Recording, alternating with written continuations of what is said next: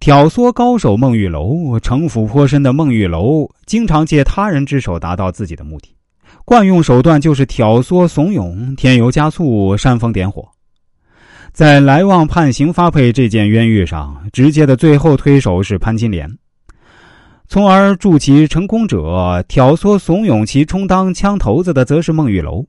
宋惠莲因来旺入狱而痛哭不止，西门庆前来抚慰。经过一番缠绵与哭诉，西门庆许下愿来，不仅要让来旺出狱，还要替他寻个老婆，给宋惠莲三间房子，似乎有意娶她做第七房。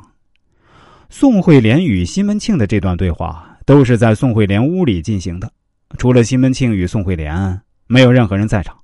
此后，胸无城府的宋惠莲得了西门庆此话，对身边众丫头媳妇儿辞色之间，未免轻陋。情不自禁的散布了一些相关信息，但蹊跷的是，孟玉楼早已知道。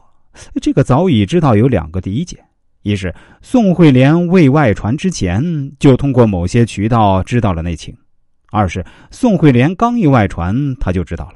那不管是哪一种，都表明孟玉楼一直在盯着宋惠莲，打探他的消息。无论出于何种目的，那这种行为都够得上阴险二字。更为阴险的是，孟玉楼得到消息后立即转告潘金莲，这行为称得上歹毒。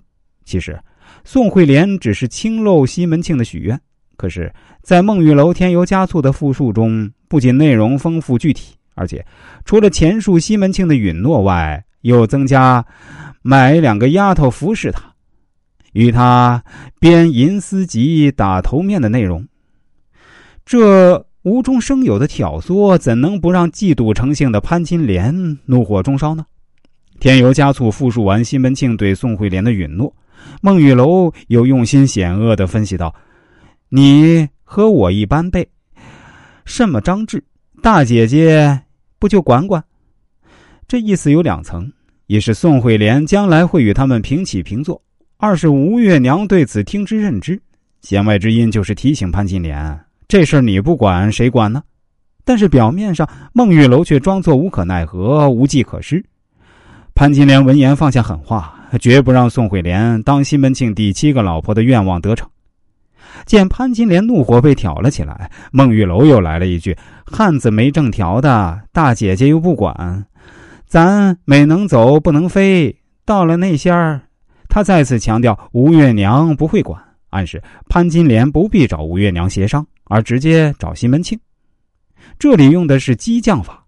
潘金莲果然被激将起来，他发狠要为此拼命，咬牙切齿的说：“他若不依，我拼着这命，并对在他手里，也不甚差嘛。”看到潘金莲被挑唆的像火山即将爆发，孟玉楼不仅放心，而且开心，于是得意的笑道：“我是小胆儿，不敢惹他，看你有本事和他缠。”他用自我贬低的方法，再一次激将潘金莲。